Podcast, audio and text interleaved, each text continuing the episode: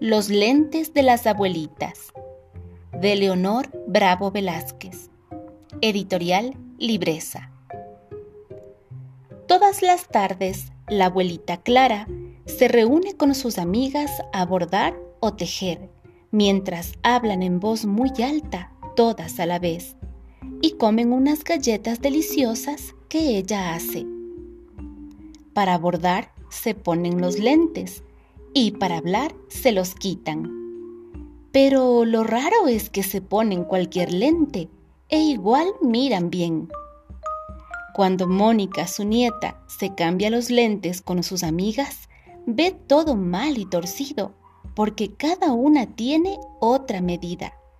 Pero eso a las abuelitas parece que no les afecta. Esta tarde, las niñas han decidido cambiar sus lentes con las abuelitas para ver qué ocurre.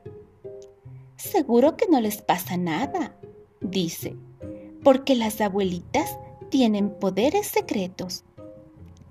Así, sin que nadie se dé cuenta, las niñas se sacan sus lentes, los colocan en la mesita de la sala y se llevan los lentes de las señoras.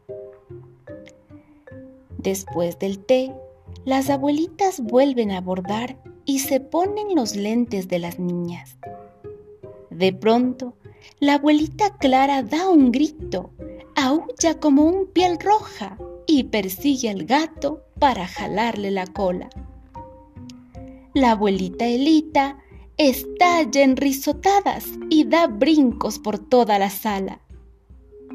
La abuelita Eva, trepada en un banco, hace huracanes en la pecera. En una esquina, la abuelita Inés se mete los dedos en la nariz. La abuelita Teresita se da trampolines en el balcón y muestra los calzones de encajes mientras la abuelita Alicia se rasca la nalga con la mayor desfachatez. Y la más viejita, la abuelita Alegría, se hurga entre los dedos de los pies. En un parque cercano, Mónica y sus amigas, con los lentes de las abuelitas, miran el mundo con sus ojos una mezcla de perfume de violeta, manjar de leche y helado de chocolate. Se les pone calientito el corazón y les dan unas enormes ganas de querer a todo el mundo, de contar cuentos de hadas, de conversar con las flores y acariciar cabecitas de niños. Qué bonito es ser abuelita